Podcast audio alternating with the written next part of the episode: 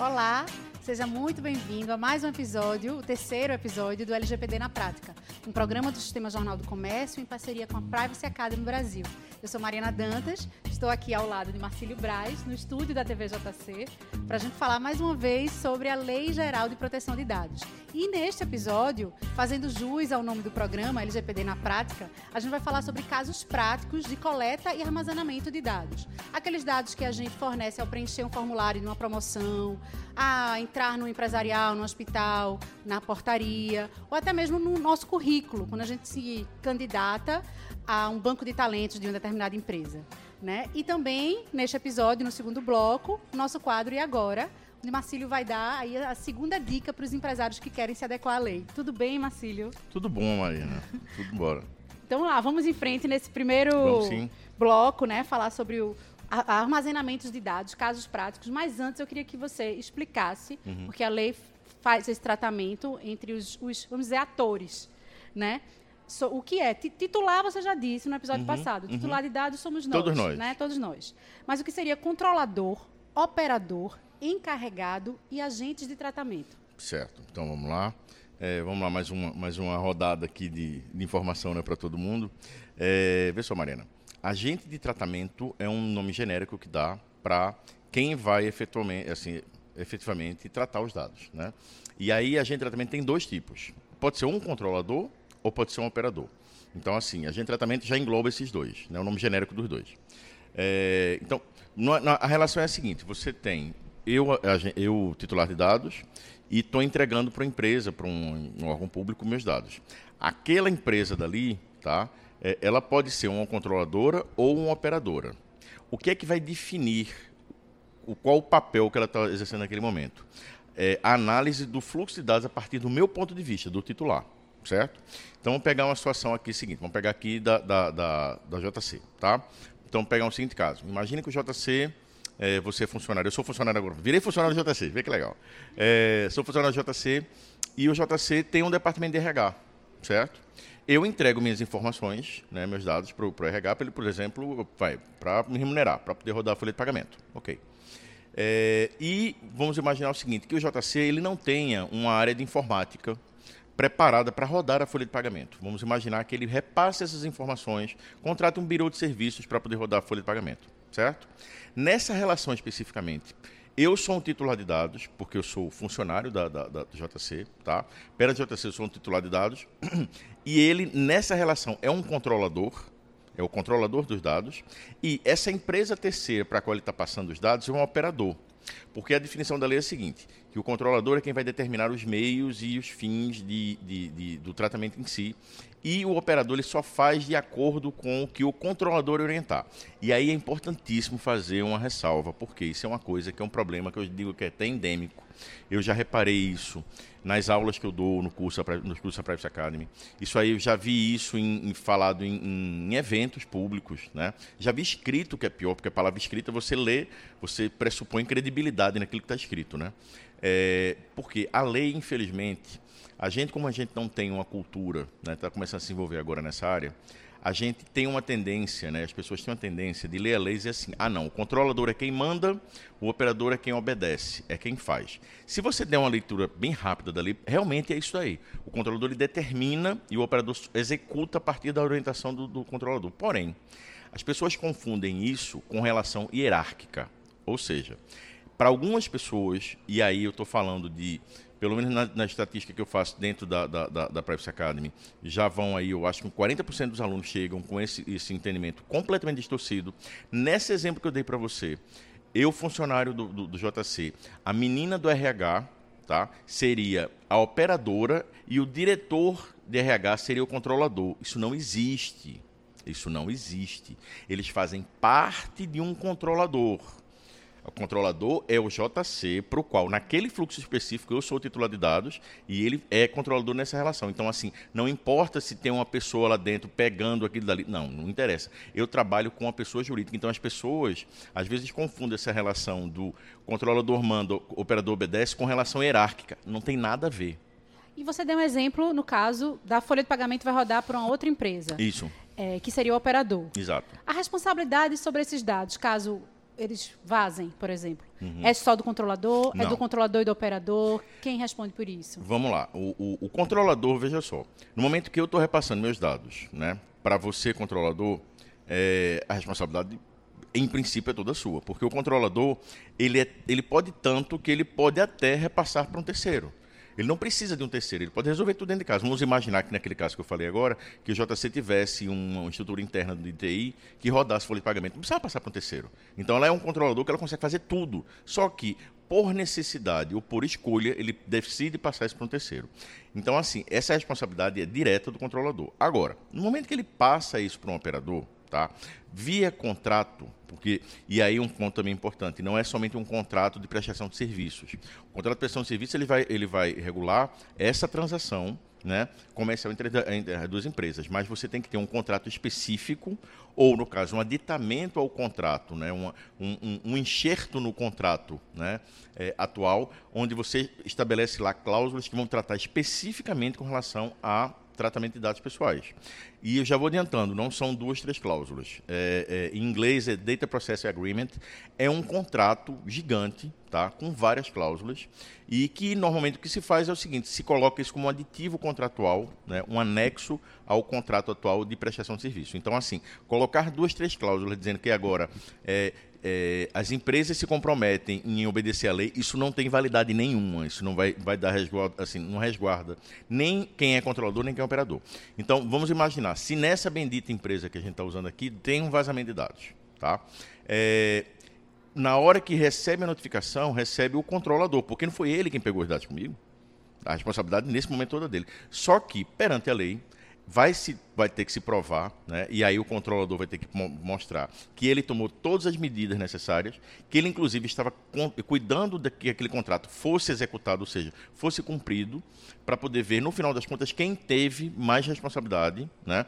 porque você tem a, a possibilidade, da, porque não quero falar muito de jurídico, mas é a questão de responsabilidade solidária, mas isso aí, a, essa medida é na medida do que cada um fez do que estava em contrato. Ou seja, se você tem um contrato, se você não tem um contrato e o problema é, acontece o vazamento, o controlador vai, vai, vai, responder por isso. Se existe um contrato, mas esse contrato está incompleto, duas, três cláusulas colocou lá, vai dar problema também. Então, mesmo você tem que ter um contrato, você tem que garantir que aquele contrato está sendo executado, inclusive um negócio chamado auditoria de terceiro. Mas mais para frente vai falar um pouco mais sobre isso. Para a proteção, então, do controlador e do operador, é bom que seja, no caso, que tenha esse contrato, né, com todas as Ele é cláusulas. é indispensável. Ele é indispensável. Se você não tiver esse contrato perante a lei, Tá? Se você só tiver um simples contrato de prestação de serviço entre as duas partes, né? É, e você não tiver esse contrato especificamente, é como se você estivesse passando os dados sem nenhuma legitimidade. Entendi. Agora que eu já, a gente já sabe que é controlador, operador. E aí falta, faltou mais uma figura, faltou o, o encarregado.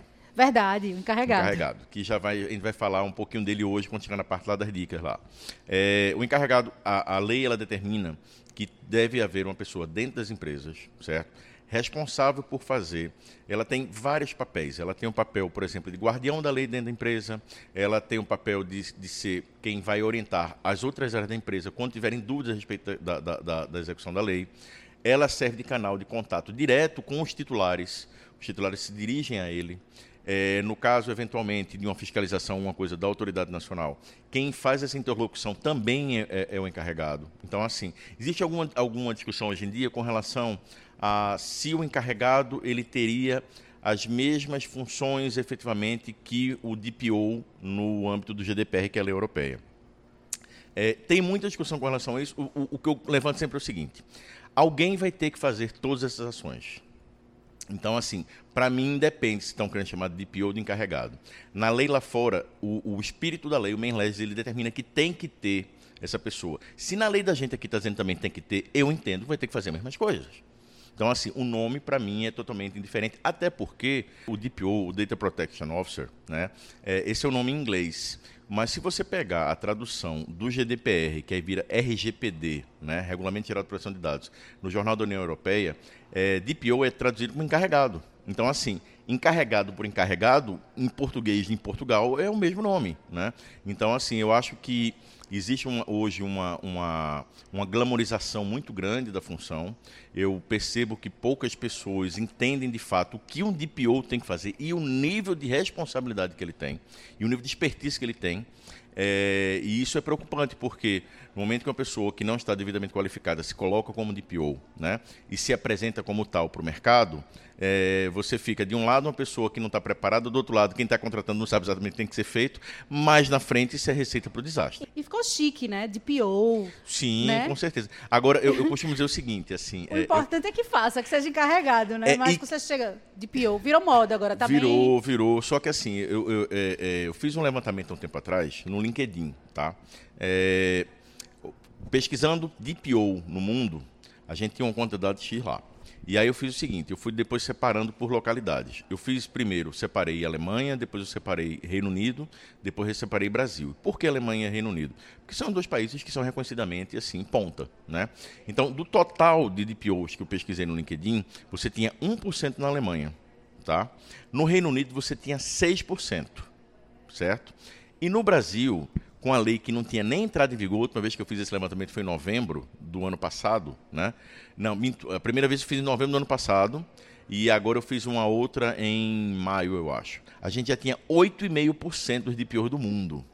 Ou seja, a gente tem mais DPOs hoje no LinkedIn, né, do que Reino Unido e Alemanha somados, que já têm leis e trabalham com essa área há décadas. Eu já sei, Marcílio, os coaches estão migrando. A gente tá, eu acho, é, é, a nova onda. Do, olha, já teve aquela coisa, aconteceu isso também com o pessoal do compliance, o pessoal do compliance também, então, assim, ah, Marcílio, relaxa, porque em compliance foi a mesma coisa. Todo mundo agora fazia compliance tal. Então, coach é a mesma coisa, então, assim, é tem uns coaches sérios agora de PO, entendeu? Então, assim, do mesmo jeito que coach, que o pessoal de compliance DPO também é uma coisa muito séria e de muita responsabilidade. E eu arrisco dizer o seguinte, sem, sem medo de errar. Tá?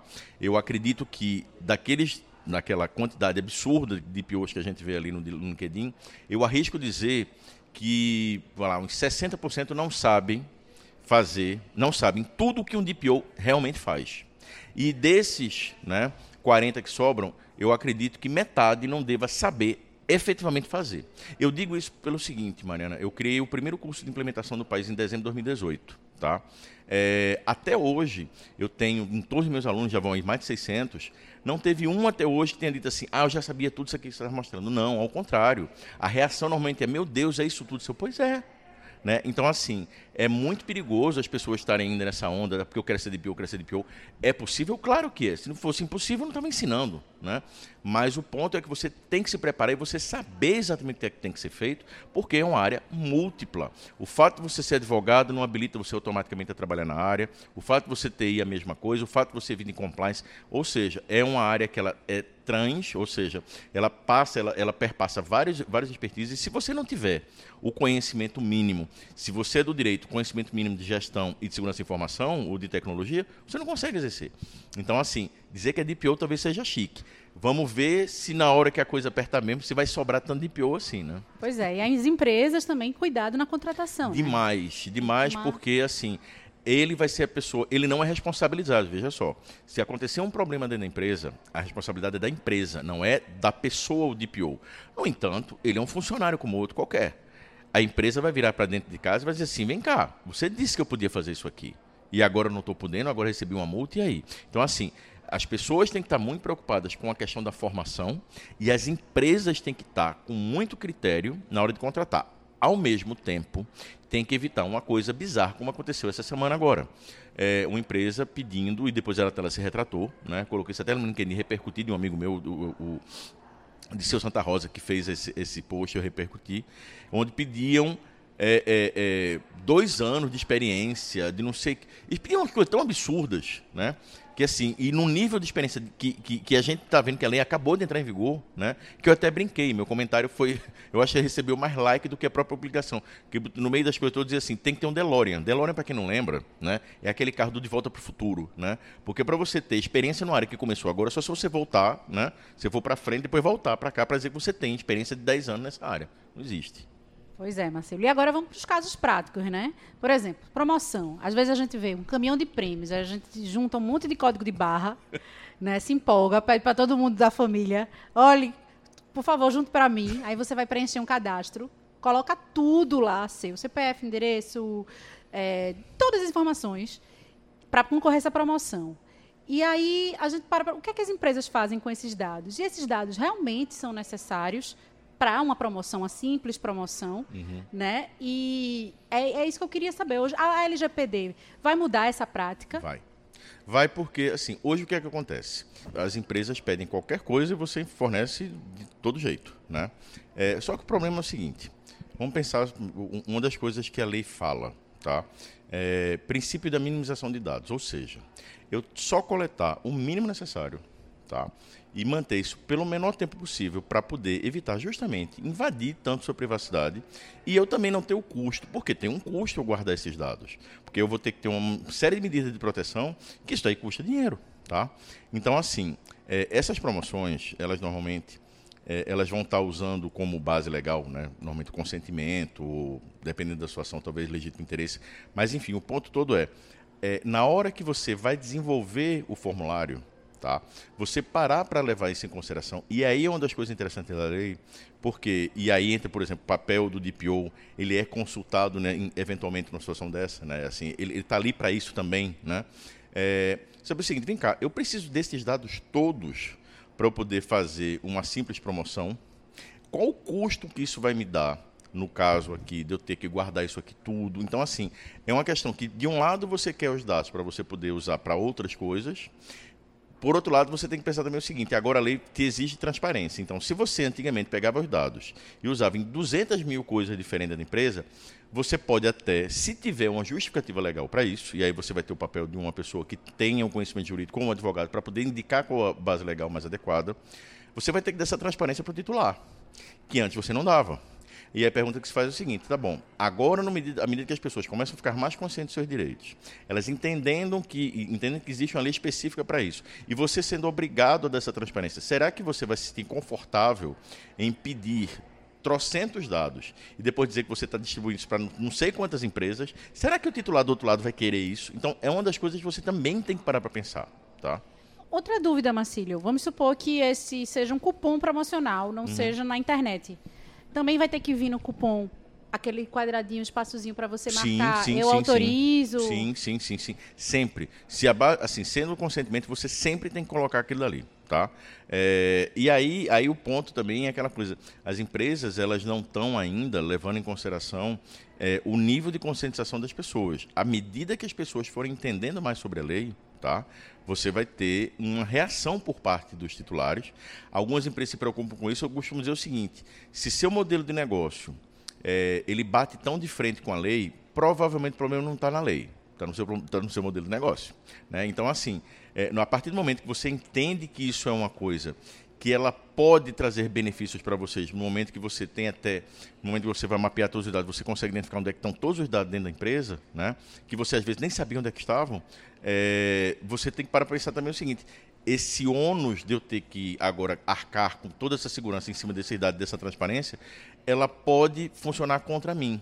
Então, o que, é que eu tenho que fazer? Não é que a lei venha para impedir coletar dados. Ela só vai fazer você pensar o seguinte: você tem certeza que você tem estudo? Você vai precisar de estudo? Eu li até em uma universidade de São Paulo, eu acho, que já está mudando o cadastro e já está pedindo menos informações aos alunos que elas não, não precisam. Exato justamente com essa preocupação de depois eu vou ter que cuidar de mais dados. Exatamente, né? exatamente. É aquela, você tem que pensar assim o seguinte: não adianta, assim, é, é, é, quanto mais você coleta, Primeiro, você tem que estar com legitimidade para isso, você tem que ter uma base legal que sustente isso, né?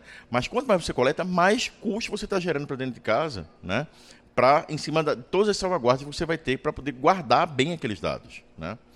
E vamos falar de outro caso prático agora, que são as recepções de empresariais, de uhum. hospitais, uhum. portaria.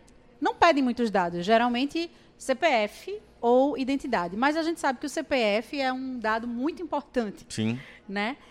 Podem pedir, é necessário o CPF, poderia veja ser um só. telefone ou não sei. É, veja só, eu, eu acho que isso é um ponto de preocupação, só que ainda tem mais um outro, até maior. É, em princípio, não teria problema. Tá? O ponto todo é o seguinte: hoje você simplesmente fornece e acabou. você agora tem que pensar o seguinte: na hora que você está fornecendo isso, você vai ter que estar, tá, de alguma forma, também assinando um documento lá dizendo que você está consentindo fornecer esses dados. Imagina a fila que vai ficar na porta de um estabelecimento comercial, sei lá, de um empresarial, assim, para poder aceitar isso aí. Mas, além disso, eu acho que tem uma situação que eu acho que é bem mais crítica, que é a coleta da foto. Porque, invariavelmente, é, é muito comum você chegar assim, olha aqui, por favor, tal. Pensa assim, será que você precisa realmente daquela foto? Por quê? É, a foto por si, ela não é um dado pessoal sensível, tá? Ela é um dado pessoal, como seu nome. Agora, não é improvável que você utilize aquela foto dali depois para extrair dados biométricos para fazer reconhecimento parcial. Aí você passa a ter dado pessoal sensível que tem toda uma série de limitações. Você vai ter que ter um formulário adicional lá destacando, né? Porque o, o, o, consentimento ele tem uma diferençazinha, não dá para entrar em muito detalhe aqui, mas assim, mas ele, ele, é, ele é mais específico, ele tem que ser específico, tem que ser destacado. Então, assim, será que vale a pena você, para poder garantir a segurança do acesso, você gerar mais esse, esse, esse, esse dado, e ainda por cima um dado pessoal sensível? ou potencialmente devia ser sensível, porque se for usado com biometria. Então, assim, é o momento, pessoal, que a lei chega para fazer a gente repensar uma série de coisas que a gente não pensava nisso. É simples, entendeu? É, é, é, é, simples no sentido de seguinte, que de uma hora para outra você não tinha consciência da necessidade daquilo. Agora chega uma e diz assim, olha, se liga, você tem que se preocupar com isso aqui. Então, assim, a gente vai ver muita coisa sendo revista. Essa coisa que você falou da universidade, a gente vai ver isso em várias empresas. Na contramão, né? Recentemente teve um caso de um amigo que chegou num, num estabelecimento comercial e pediram né, o, o CPF de cara, pedem o CPF. Não, não o CPF. Aí ele disse: Não, não quero fornecer. Disse, não, mas olha, eu preciso do CPF para troca. Espera aí, deixa eu ver se eu entendi. Para trocar um produto, você precisa do meu CPF? Isso acontece muito nas lojas. Né? Aí eu disse Não, o recibo, né, a nota fiscal. Né?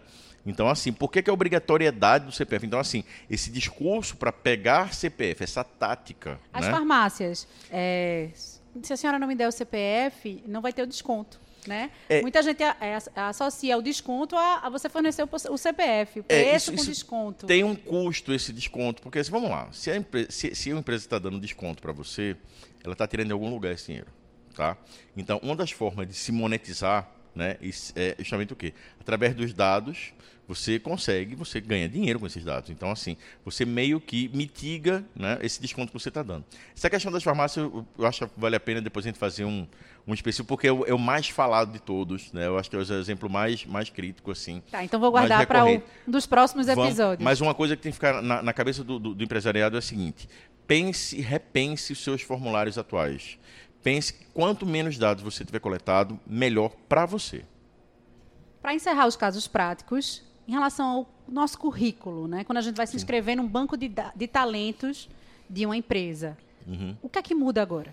É, veja só, é, você tem duas fases, né? Você tem a fase aquela da seleção mesmo, que é o currículo, e depois se a pessoa for eventualmente for contratada, né?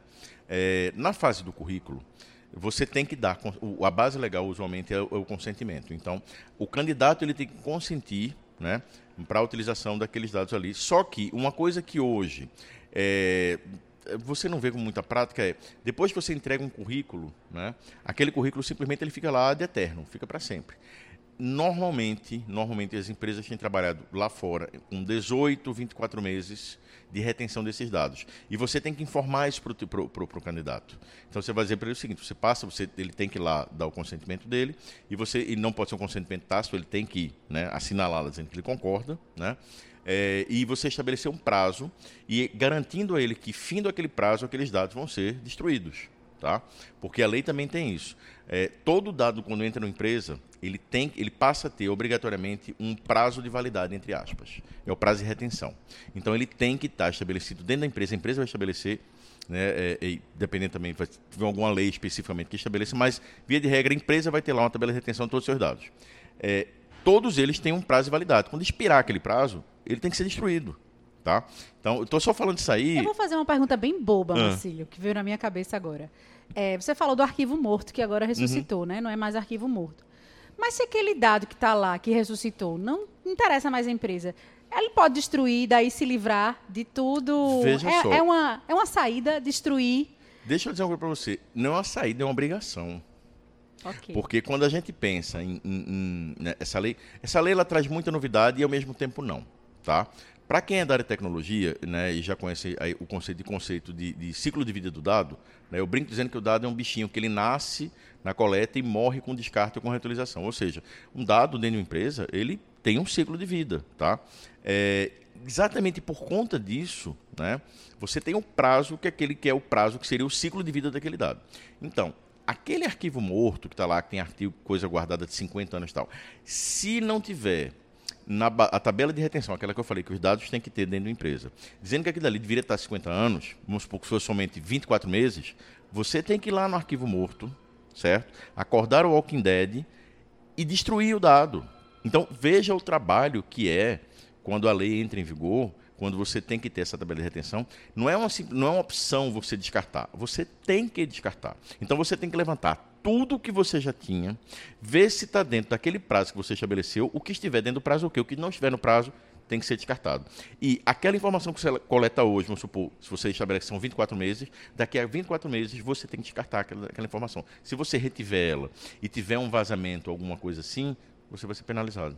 E ainda sobre o currículo, agora a gente também vai ter que colocar no currículo o candidato, no caso, é, que autoriza aquelas informações, né? Sim. Tem que ter o consentimento e que para aquela tinha. finalidade específica, exatamente, para aquela finalidade dali. E no caso, quando a, a, você tem o segundo momento, foi admitido, então assim, você passa a ter aquelas informações agora regidas por uma outra base legal, tal, que aí não é o consentimento, que não, se, não há que se falar em consentimento em relação, assim, empregado, empregador, porque se o consentimento ele tem que ser livre, como é que você, na situação de, de, de, empregado, pode dizer que você está dando livremente um consentimento? Não existe. E para encerrar a questão do currículo, Marcílio, enquanto a gente é candidato, a gente autoriza o uso dos nossos dados. Mas se a gente passar na. Se é, no caso o candidato seja aprovado pela empresa e seja contratado, Aí, para as informações para criar o contrato empregatício, não vai precisar de autorização, né? Não, aí, aí, aí muda a base legal, né? E aí a gente passa para um outro momento, que é o momento da contratação mesmo, que aí a base legal vai ser o contrato de trabalho, né? Mas passa a ser a obrigação contratual é, colaboratória. Que a LGPD protege sim. a empresa de ter todas, sim, sim, é social, todos sim, os... Sim, sim, para tudo. Ok, esclarecida a dúvida, Marcílio. E vamos dar início ao segundo bloco do nosso programa com o quadro E Agora? E agora? E agora, Marcílio? Nesse terceiro episódio, você vai dar a segunda dica, uhum. né? Na, no episódio passado, você falou, a dica era fazer esse levantamento de dados que você tinha, arquivo morto, vivo, né? O primeiro passo era esse. Uhum. Qual é o segundo passo para as é, etremas? Esse levantamento que eu falei naquela primeira vez ali é um levantamento geral, ainda não é um mapeamento de dados, tá? mapeamento de dados é a etapa mais trabalhosa, mais custosa em todos os sentidos do, do, do, da implementação. É, o que eu sugiro nesse, numa segunda etapa é o seguinte: é, pensa assim. Isso é um esforço que é um esforço, tem que ser um esforço da empresa e de todos envolvidos na empresa. Então, se você não tem a parte de cima do topo da pirâmide comprometido com isso, o resto não vai funcionar. Então, por que, que eu estou falando isso? Porque sem uma pessoa que chegue e diga assim, isso aqui vai acontecer porque eu quero que aconteça, e aí a gente está falando de quem? Do dono da empresa, da alta direção. Tá? Ou seja, se você não tiver o comprometimento da alta direção, mas é comprometimento de fato, não é só dizendo não, tá? É, você não vai ter isso funcionando. Então, o que, é que eu recomendo normalmente no começo de um projeto de implementação? É, que venha um e-mail partindo da, direção, explicando o que é que vai estar sendo feito a partir daquele momento, falando brevemente sobre a lei. Olha, surgiu o LGPD, parará, parará, parará, explicando quais são as principais etapas que vão ser executadas, apresentando eventualmente a empresa externa ou o time interno que vai estar fazendo aquilo e dizendo que a alta direção está dando total apoio àquela iniciativa.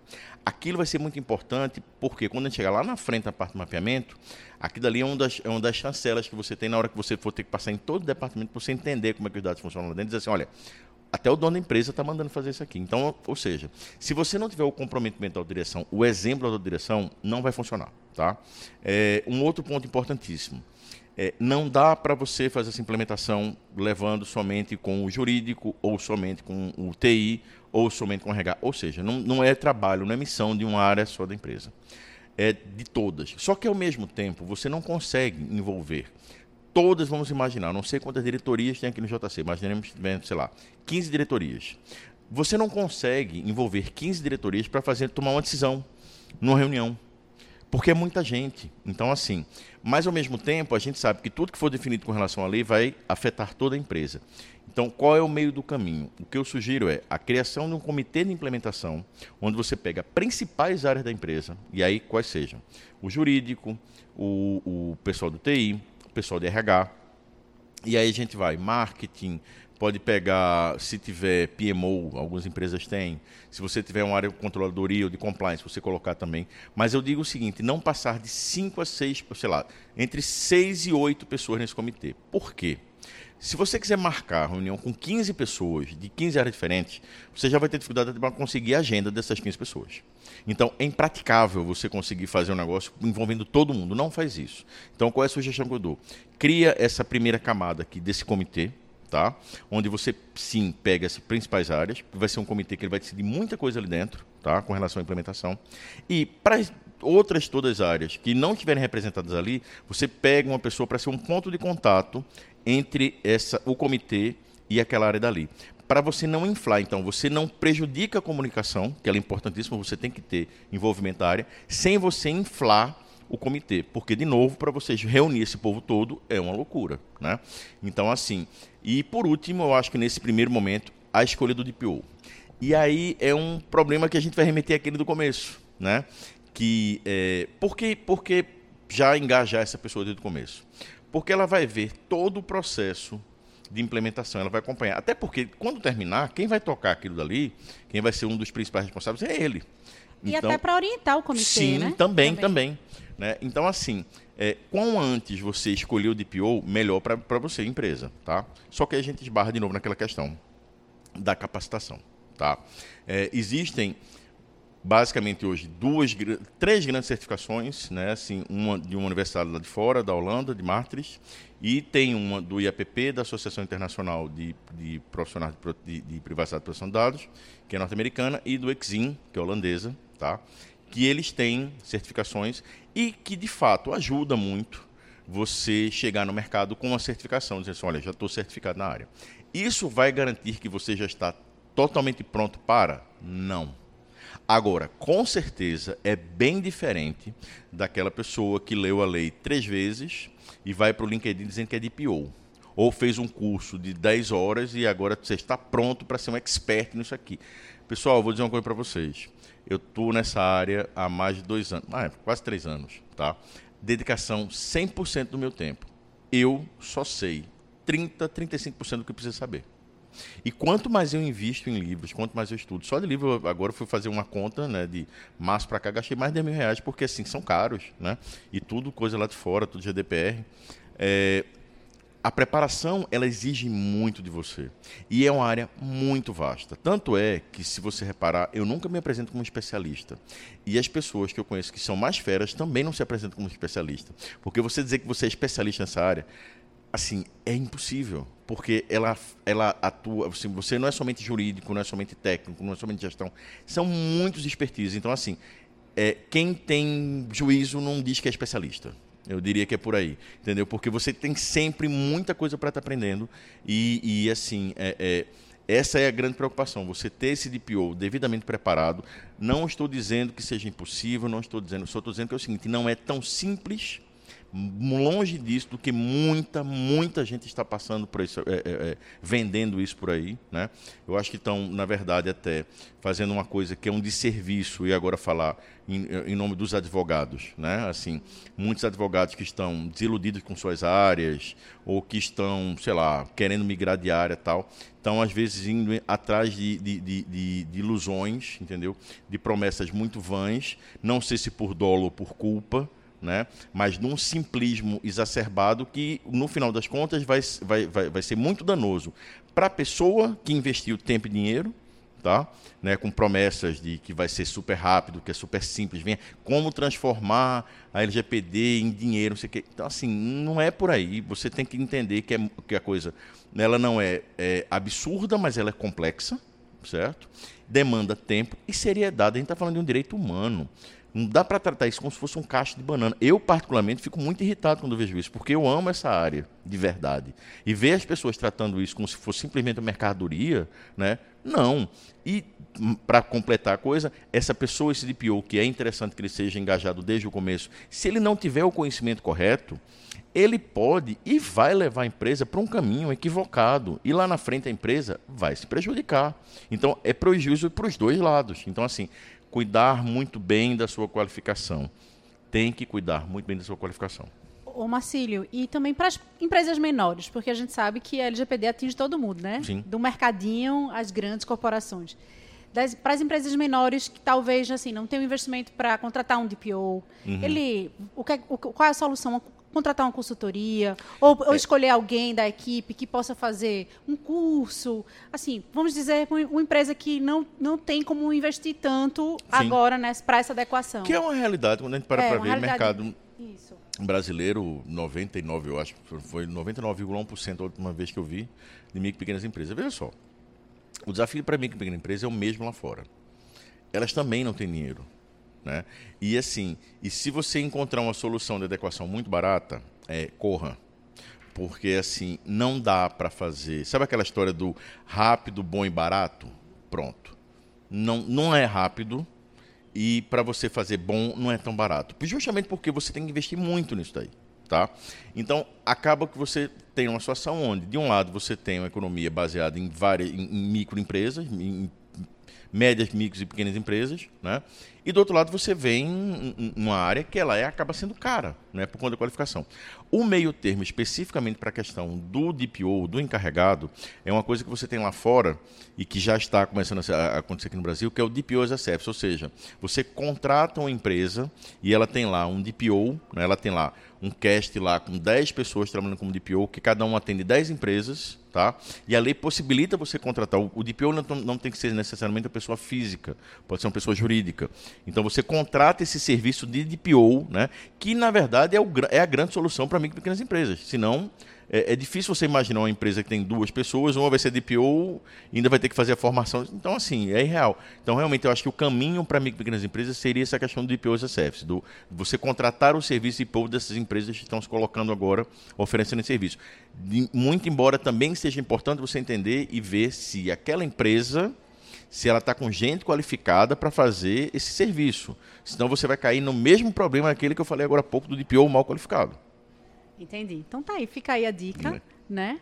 No nosso quadro E Agora. E chegamos ao final do nosso terceiro episódio. Obrigada, Marcílio. Obrigada a você que nos acompanhou até aqui, né? Se você quiser mandar perguntas, sugestões pra gente, pra gente discutir aqui no programa, o nosso e-mail lgpdnapratica@radiojornal.com.br. Lembrando que você pode ouvir esse podcast no site da Rádio Jornal, www.radiojornal.com.br, no app da Rádio Jornal, nos principais aplicativos de podcast e também agora e você pode assistir, né?